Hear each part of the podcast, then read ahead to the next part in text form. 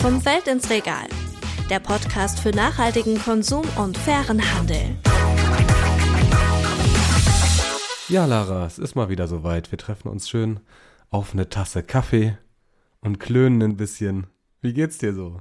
Ja, wunderbar. Bei mir steht jetzt keine Tasse Kaffee, so wie bei Ach, dir. du bist ja nicht so die Kaffeetrinkerin. ja, ich muss sagen, mit dem Thema heute habe ich persönlich wenig Berührungspunkte, aber ich freue mich trotzdem drauf. Ja, jetzt hast du natürlich schon gespoilert. Wir sprechen heute über Kaffee, aber nicht nur über Kaffee, sondern auch über Kaffee und Klima. Und ich musste mir gerade natürlich passend zum Thema nochmal eine frische Tasse Kaffee machen. Und dann stand ich da so in der Küche an meiner French Press und mir ist so ein schöner Song eingefallen, den ich natürlich mit euch allen teilen möchte. Tasse Kaffee heißt der passenderweise von Matthias Stroder und ähm, geht ungefähr so. Tasse Kaffee bringt mich nach vorn. Eine Tasse Kaffee bringt mich nach vorn. Und so weiter. Ich höre jetzt aber auf zu singen. Ähm, Das war eine Premiere im Podcast vom Feld ins Regal. Eine Gesangspremiere. das war eine Premiere. Ja, ja. Danke. Applaus äh, stecke ich gerne ein. Coffee Keeps Me Busy ist mir auch noch eingefallen von Fortuna Ehrenfeld. Kennst du den? Hm, Nee, kenne ich auch nicht. Ja, unbedingt mal reinhören, aber du bist ja auch nicht so der Kaffee-Fan. Also, ab ins Thema. Die Deutschen trinken mehr Kaffee und äh, das wirklich sehr, sehr viel. Mehr als Bier und Wasser. 169 Liter pro Kopf im Jahr. Das sind durchschnittlich so zwei bis drei Tassen. Ähm, ich würde sagen, ich trinke deine Tassen mit. Du trinkst ja Das wäre keine. jetzt meine Frage gewesen, genau. Bei mir sind es 0 Liter, dann müssen es bei dir ähm, über 300 sein. Ja, kommt ungefähr hin, tatsächlich. Also so ein Liter pro Tag schaffe ich schon. Also du brauchst das am Morgen, um den Tag zu starten. ich brauche das auf jeden Fall, ja. Ja, dann wollen wir mal hoffen, dass dir dein geliebter Kaffee ähm, auch weiterhin vorhanden bleibt. Denn Thema Klimawandel, der hat nämlich fatale Folgen auf den Kaffee und den Kaffeeanbau. Es gibt eine krasse Zahl, die ich dazu gefunden habe. Bis 2050 könnte nämlich die Hälfte der Fläche, auf der gerade noch Kaffee angebaut wird, verloren gehen durch die Folgen des Klimawandels. Das ist schon ganz schön heftig. Die äh, globale Erderwärmung, die äh, sorgt wie immer dafür, dass ja es viele Pflanzen äh, einfach super schwer haben heutzutage und die Kaffeepflanze, die gehört eben mit dazu. Diese globale Erderwärmung, ähm, die ist dann noch gekoppelt mit häufigeren und immer heftigeren Extremwetterereignissen. Das äh, mag die Kaffeepflanze auch gar nicht gerne. Sprechen wir gleich noch ein bisschen intensiver drüber. Und äh, erstmal gilt es, glaube ich, so ein bisschen abzuchecken, wie wächst diese Kaffeepflanze eigentlich so auf, ne? Was, was ist das eigentlich für eine Pflanze? Was braucht die so? Was hat die so gern? Haben wir uns natürlich mal ein bisschen schlau gemacht. Ja, sie mag es warm, aber nicht zu warm. Und sie mag es feucht, aber nicht zu feucht. Ja. Durchschnittlich ungefähr zwischen 20 und 26 Grad. So, jetzt habe ich eine kleine Quizfrage für dich, Lara. Ich mache jetzt mal hier den Günther. Ähm, pass auf, also Kaffeepflanze, ne? Hast du ein Bild vor Augen? Ich, ehrlich gesagt, hatte keins vor Augen, aber ähm, die Quizfrage lautet wie folgt. Die Kaffeebohne wächst in A. einer Kaffeepflaume, B. einer Kaffeekirsche oder C. einer Kaffeetraube. Also erstmal Kreativitätspunkte an dich. Danke. Nimmst du den Telefonjoker? Ich brauche ihn diesmal nicht, den hebe ich mir für eine weitere Quizfrage auf. Es ist die Kaffeekirsche. Sehr gut. Richtig gelöst. Und ähm, wir hören auch mal, warum ich diese Quizfrage jetzt gestellt habe. Denn wir haben mit Sophie von Löben gesprochen. Sie ist Klimawissenschaftlerin am Potsdam Institut für Klimafolgenforschung. Und sie beschäftigt sich seit Jahren mit den Auswirkungen des Klimawandels auf den Kaffeeanbau. Und hört mal genau hin, da spielt nämlich diese Kaffeekirsche in ihrer allerersten Antwort dieser Folge eine Rolle. Genau, also ein Beispiel, was passiert, wenn man zum Beispiel zu hohe Temperaturen hat, ist, dass die Kaffeekirsche, also die Bohne wächst ja in einer roten Kirsche, schneller reift, als sich die Bohne entwickeln kann. Und das bedeutet dann, dass man oft leere Kirschen hat, also da gar keine richtige Bohne drin ist, die Bohne zu klein ist, was dann eben ein schlechtes Qualitätsmerkmal ist. Genau, oder generell die Geschmacksnoten nicht mehr so gut funktionieren. Ja, Sophie sagt, die Kaffeepflanze ist ein absolutes Sensibelchen. Hitze hatten wir gerade schon. Schauen wir mal, was der Kaffeepflanze noch so richtig an den Kragen geht. Dafür haben wir noch mit Morat Fabrice Kamga gesprochen. Er stammt aus Kamerun und ist Kaffeeproduzent bei der Utamzi GmbH, die er selbst gegründet hat. Und er hat uns erzählt, wie traurig die betroffenen Regionen aussehen, wenn das Wasser knapp wird. Dann ist ja Aussterben. Also die, die, die, die Pflanzen wie der Mensch äh, besteht auch zum großen Teil auch für Wasser. Ob die Blätter sind nicht mehr zum Kaffee, wenn das Wasser fehlt, blüht er ja nicht mehr. Die Blätter sind nicht äh, da und der Baum steht da mit Zweige ohne Blatt und trocknet sich aus. Ja, zu wenig Wasser, also eine Dürre ist das eine. Zu viel Wasser ist dann das andere. Oftmals zerstören nämlich Fluten wirklich die Felder in diesen hügeligen Anbauregionen. Und die Wassermassen, die können da vom Boden einfach nicht aufgenommen werden und so entstehen dann Erdrutsche, die dann ja komplett die mühsam bewirtschafteten Kaffeeplantagen unter sich begraben. Ja, weiteres Problem, mit dem sich der Kaffeesektor schon lange beschäftigt, sind Schädlinge wie zum Beispiel Kaffeerost. Das ist ein Schimmel, der das Kaffeeblatt befällt und der teilweise zu kompletten Ernteausfällen führen kann. Und auch da wissen wir, dass sich diese Schädlinge besser verbreiten unter höheren Temperaturen und höherer Luftfeuchtigkeit, also genau die klimatischen Bedingungen, die wir jetzt in Zukunft zu erwarten haben. Ja, und dieser Kaffeerost, den du gerade beschrieben hast, der sieht auch tatsächlich aus wie Rost. Also wenn man sich die Blätter anschaut, dann ist das wirklich ja, so ein kleiner rostiger Staub, der sich da irgendwie auf den Blättern bildet und die gehen wirklich komplett kaputt und werden welk. Und dann gibt's da noch so ein kleines putziges Tierchen, was uns in unserer Recherche über den Weg gelaufen ist. Der äh, Kaffeekirschenkäfer und auch der ist tatsächlich kein Freund der Kaffeepflanze, der knabbert da fröhlich rum und ähm, kann auch wirklich komplette Ernten einfach so zerstören. Und all diese Auswirkungen, die wir gerade besprochen haben, also Dürre, Hitze, Fluten oder Schädlinge, die sind alle jetzt schon spürbar in den Ländern, wo Kaffee angebaut wird. Das ist vor allen Dingen in Mittel- und Südamerika, in Zentralafrika, Indien, Indonesien und Vietnam.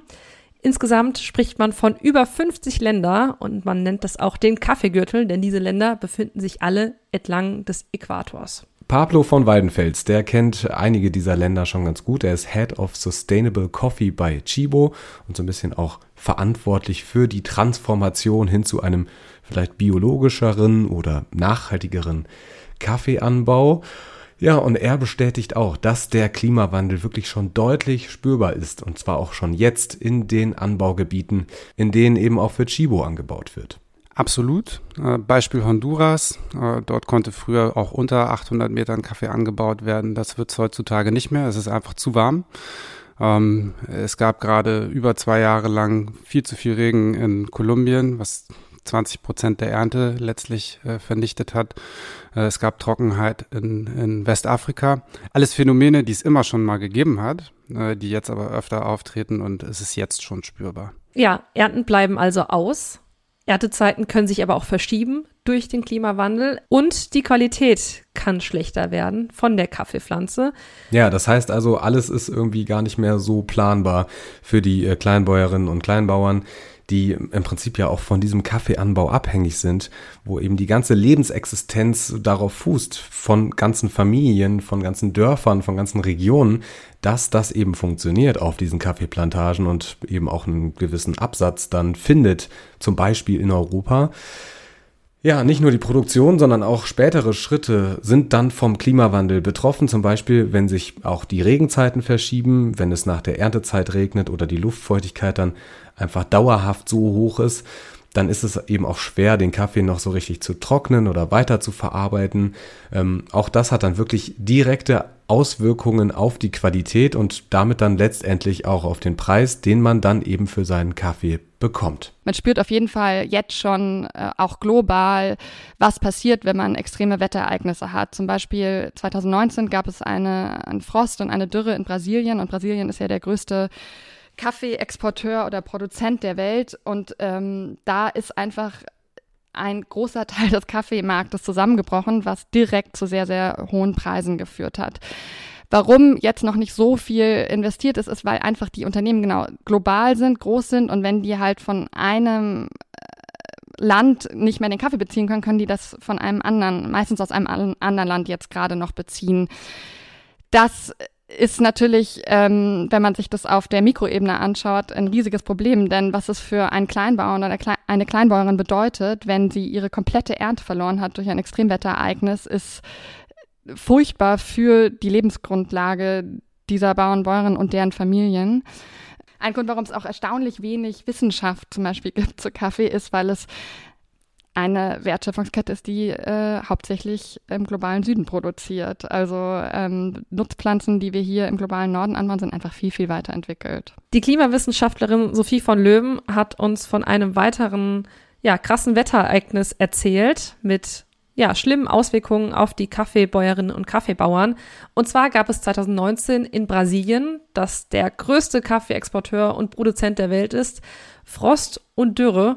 Und damit ist einfach ein großer Teil des Kaffeemarktes zusammengebrochen, was direkt auch auf diesem globalen Kaffeemarkt zu sehr, sehr hohen Preisen geführt hat. Es bleibt natürlich auch die Zeitfrage so ein bisschen. Also muss man jetzt schon umsteigen auf andere Sorten oder kann man vielleicht doch noch mit den bisherigen üblichen Kaffeearten, die wir so haben, weiterarbeiten. Es gibt auf jeden Fall Länder, in denen die klimatischen Veränderungen es dem Kaffee deutlich schwieriger machen, zum Beispiel Vietnam oder Brasilien. Das sind auch so die Hauptproduzenten global. In anderen Regionen, wie zum Beispiel Ostafrika, da ist es eigentlich ganz spannend, da verschieben sich einfach so die Anbaugebiete. Die Regionen, die da jetzt gerade vielleicht geeignet sind, die sind es dann zukünftig einfach nicht mehr, sondern einfach andere Regionen, die dann oft in höheren und oft eben auch in bewaldeten Lagen äh, liegen. Und da ist natürlich eigentlich schon einiges an Konflikten vorproduziert, muss man sagen. Anbaugebiete verschieben, finde ich, hört sich irgendwie so wissenschaftlich an. Okay, dann gehen wir einfach von der Fläche ein bisschen weiter in die Berge, einfach etwas höher. Aber so einfach, wie sich das jetzt anhört, ist es natürlich in Realität für die Produzenten nicht.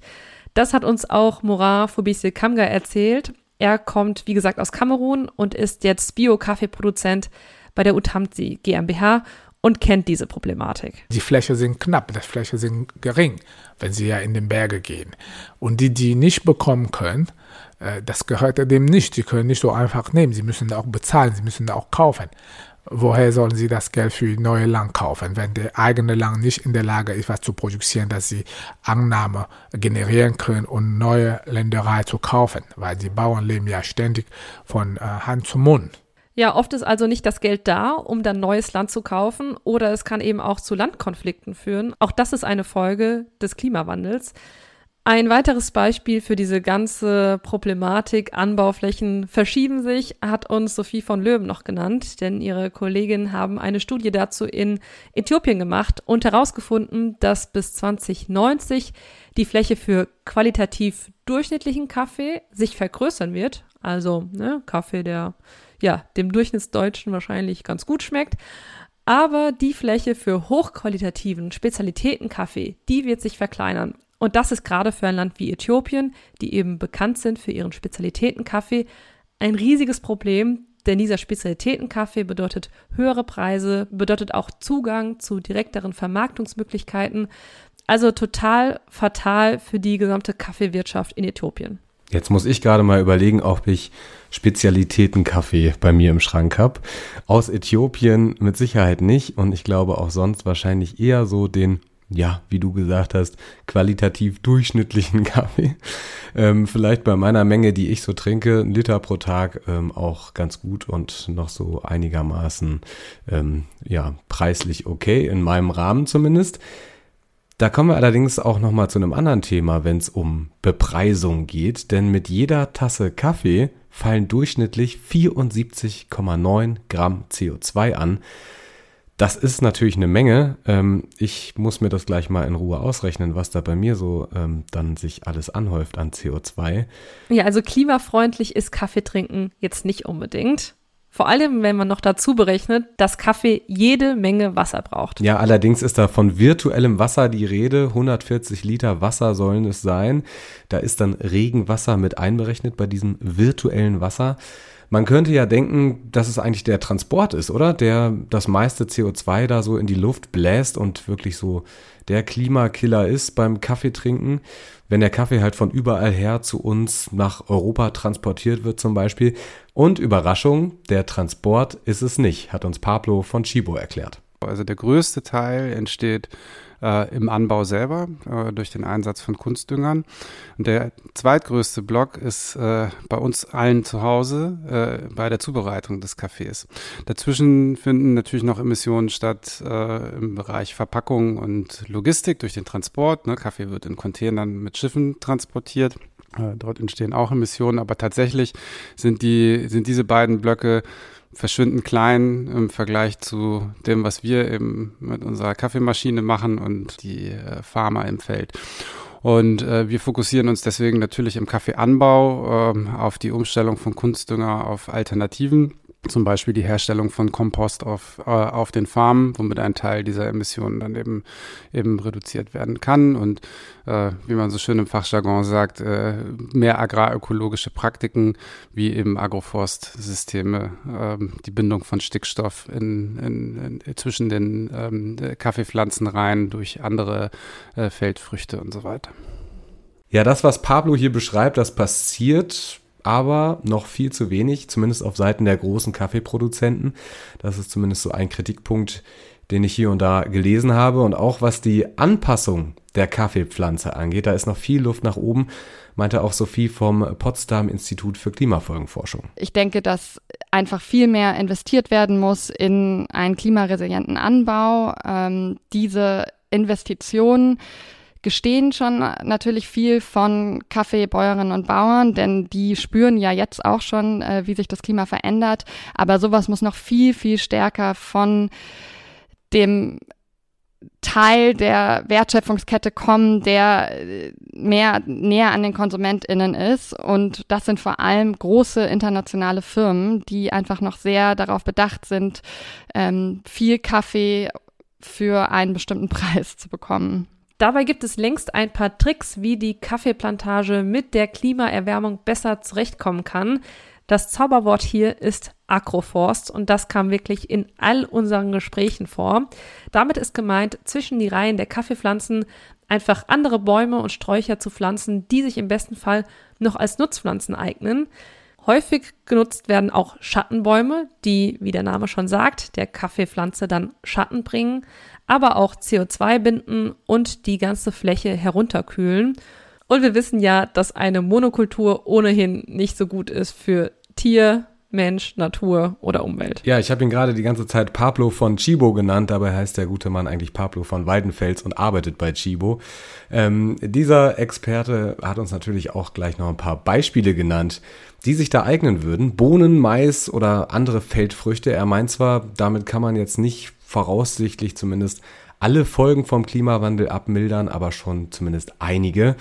Und der schöne Nebeneffekt, das findet auch Pablo, das Einkommen, das ist ja übers Jahr beim Kaffeeanbau ähm, nicht so sehr verteilt. Ne? Also die Kaffeepflanze, die wird ja sonst eigentlich nur so in den meisten Regionen zumindest einmal im Jahr geerntet.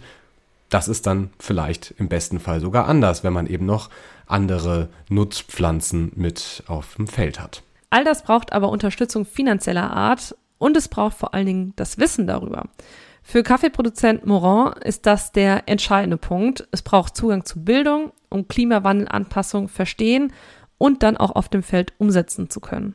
Wir erreichen es nur, wenn da ein Anreiz für die Menschen gibt, insbesondere in dieser Zeiten, wo es die Knappheit, die Preise, die Arbeitsverlust, dann drehen sie die Leute und beuten die Umwelt aus. Und wir erreichen den, wenn wir eine Anreiz schaffen, zu sagen, äh, ihr habt eine Prämie für Bio-Kaffee. Wenn Sie einen biologischen Kaffee anbauen, haben Sie eine Prämie. Aber wie sollen die biologische Kaffee anbauen, wenn sie nicht wissen, welche sind die Standards, die erwartet wird?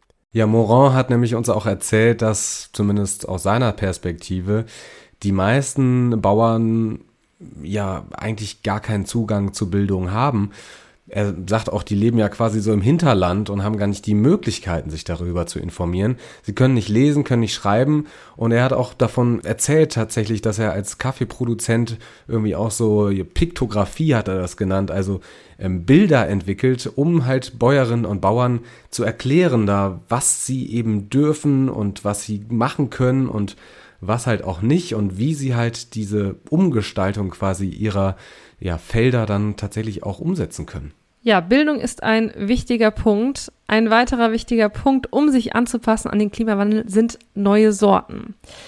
Denn, das war mir sogar bekannt, auch wenn ich mich sonst nicht so gut im Kaffee auskenne, es gibt ja nur zwei Arten von Kaffeesorten, die gerade genutzt werden, und zwar Arabica und Robusta.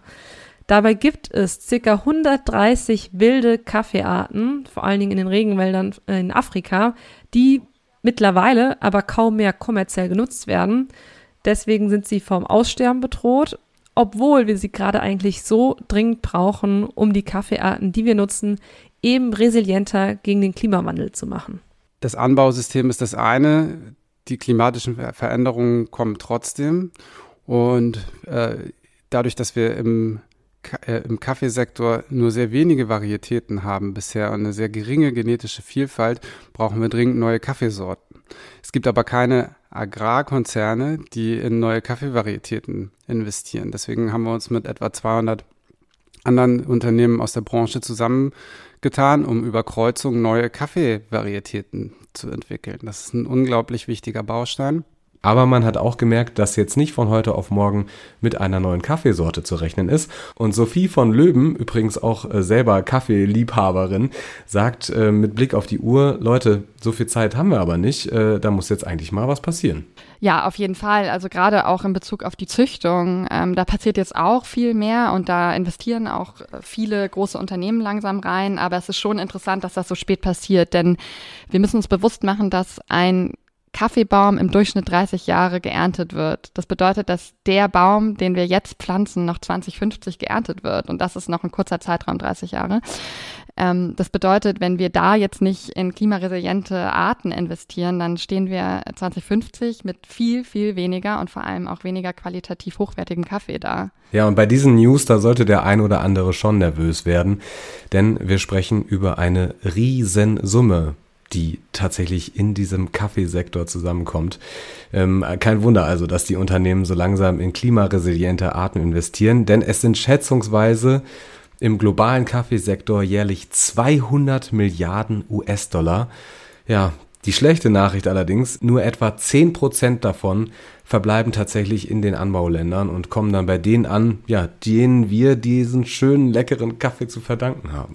Ja, Morat hat mir dazu ein ganz lebhaftes Beispiel aus seiner eigenen Biografie erzählt, denn als er Anfang der 2000er Jahre nach Deutschland kam, da hat es ihn ganz schön erschreckt, was wir eigentlich in Deutschland für ein Pfund Kaffee so bezahlen. Das waren damals so 10 D-Mark. Und wie viel eigentlich bei seinen Eltern in Kamerun, also bei den Kaffeebauern, ankommt. Denn das waren nur rund 30 Pfennig pro Kilo Kaffee.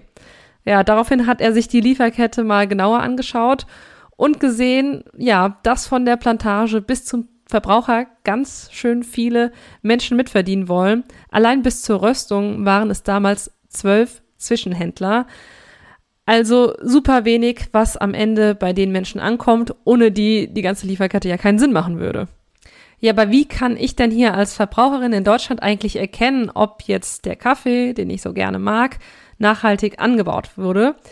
Das ist gar nicht so einfach, haben uns auch alle Expertinnen genannt. Siegel können da natürlich eine Orientierung geben, also etwa das Bio-Siegel, Rainforest Alliance oder auch das Fairtrade-Siegel. Das ist eine Orientierung, die mir sagt, dass da gewisse Standards, das sind aber auch immer andere Standards, eingehalten wurden. Aber diese Zertifizierung, das sollte man auch im Kopf behalten, kosten ganz schön viel Geld für die Bauern oder für diese Kooperativen, wenn sich die Bauern zusammengeschlossen haben. Also kann sein, muss aber nicht sein, dass dann da nachhaltiger Anbau betrieben wurde. Ja, eine Info noch dazu. Das Angebot von zertifiziertem Kaffee, das übersteigt immer noch die Nachfrage. Der Kaffee, der hinkt da wirklich anderen Sektoren immer noch hinterher, zum Beispiel Kakao. Fairtrade hast du gerade schon erwähnt, äh, dieses Siegel. Ähm, da gab es jetzt auch neue Zahlen. Tatsächlich war das letzte Jahr eher ein schwieriges. Es gab einen Absatzminus von 1,5 Prozent. Warum ich das sage? Weil im Fairtrade-System tatsächlich Kaffee wirklich ein sehr, sehr wertvolles Produkt ist und äh, immer als ein großes Beispiel genannt wird. Und dass Kaffee so wertvoll ist, das äh, wird auch deutlich, wenn man mit Sophie von Löwen spricht die auch übrigens neben ihrer Tätigkeit als Klimawissenschaftlerin ein kleines süßes Kaffee-Startup in Berlin hat und sich da voll reinhängt. Sie sagt einfach, ähm, die großen Player, die müssen einfach mitspielen, ansonsten ähm, wird sich da eher wenig bewegen. es ist schon so, dass die Kaffeewertschöpfungskette wie kaum eine andere Wertschöpfungskette so sehr getrieben ist von ja, Konsumenten und Konsumentinnen, aber vor allem auch von diesen großen multinationalen Firmen. Und da entsteht eben dieser Paradox, dass die Akteure in der Wertschöpfungskette, die so viel Macht haben und so viel Entscheidungs- und Gestaltungsfreiraum, die sind die, die Folgen des Klimawandels eigentlich am wenigsten spüren. Und genau deswegen ist es so wichtig, dass da alle Akteure zusammenkommen und dass wir da mehr in so einem Gesamtwertschöpfungskettenansatz denken. Ja, Sophie möchte, dass alle Akteure zusammenkommen und sich zusammentun und auch Pablo von Waldenfels spricht von geteilter Verantwortung in der Lieferkette, wenn es um die Umstellung zu mehr Nachhaltigkeit geht. Er sieht da aber auch vor allem die Politik in der Verantwortung und die Politik hat geliefert, indem sie in den letzten Jahren und Monaten einige neue Gesetze auf den Weg gebracht hat oder das gerade tut. Und Pablo sagt, Chibo teilt die Ziele der Regulierung man muss nur schauen, wie sie umgesetzt werden. Richtung Politik ist es so, ne, auf der einen Seite setzt die Politik Rahmenbedingungen, wie jetzt mit der, mit den neuen Gesetzgebungen zu entwaldungsfreien Lieferketten oder zum, mit dem Lieferketten-Sorgfaltspflichtengesetz. Äh, und gleichzeitig ist es so, dass diese, diese Gesetze die, die Branche und nicht nur die Kaffeebranche vor sehr große Herausforderungen stellen, die Produzentenländer vor sehr große Herausforderungen äh, stellen.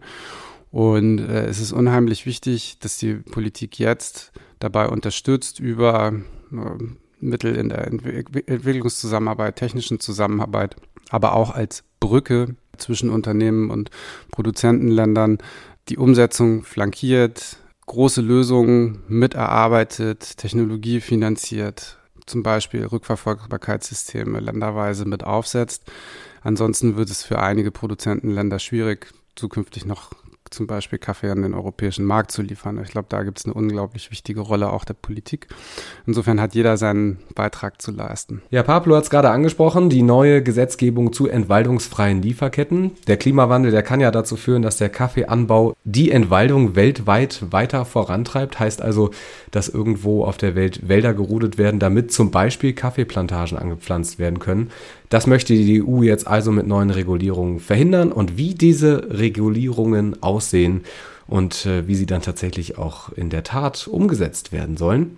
Das schauen wir uns ganz genau an in der nächsten Folge vom Feld ins Regal. Ja, das ist der Ausblick auf die nächste Folge. Jetzt schauen wir aber nochmal in die Zukunft des Kaffees. Und wir haben all unsere Gäste aus dieser Folge gefragt, wie optimistisch sie bei all diesen Herausforderungen angesichts des Klimawandels eigentlich in die Zukunft des Kaffees schauen. Und ich war überrascht, dass eigentlich alle gesagt haben, sie sind optimistisch. Denn so der O-Ton unserer Gäste, sie hätten verstanden, was die Wissenschaft sagt und sie wüssten, dass sie handeln müssen. Und das hat sich letzte Woche für mich auch ganz konkret darin gezeigt, dass ich diese Gespräche mit unseren Gästen am Rande einer Veranstaltung führen durfte, einem Kaffee-Nachhaltigkeitsdialog, wo sich eben genau diese ganzen Akteure zusammengetan haben. Also Unternehmen, Röster, Händler, die Politik, aber auch Vertreter aus den Produzentenländern, die sich gemeinsam darüber unterhalten, was müssen wir eigentlich ändern, damit der Kaffee nachhaltiger angebaut werden kann und überhaupt noch angebaut werden kann in Zukunft. Ja, das sind gute Nachrichten für mich als Kaffeetrinker. An dieser Stelle möchte ich mich bei allen Akteurinnen und Akteuren bedanken, die sich da zusammensetzen und sich Gedanken machen über die Zukunft meines geliebten Kaffees. Und wo wir gerade beim Danke sagen sind, Lara. Danke euch fürs Zuhören. Wenn euch die Folge gefallen hat, dann schickt sie doch an eure liebsten Kaffeeliebhaber in eurer Familie, in eurem Freundeskreis und empfehlt uns weiter. Und wir freuen uns, wenn ihr auch beim nächsten Mal mit einer Tasse Kaffee wieder dabei seid. Ciao. Das war Vom Feld ins Regal, ein Podcast der Initiative für nachhaltige Agrarlieferketten. Wenn du mehr zu nachhaltigem Konsum und fairen Handel wissen willst, schau auf Instagram vorbei bei Ich will fair.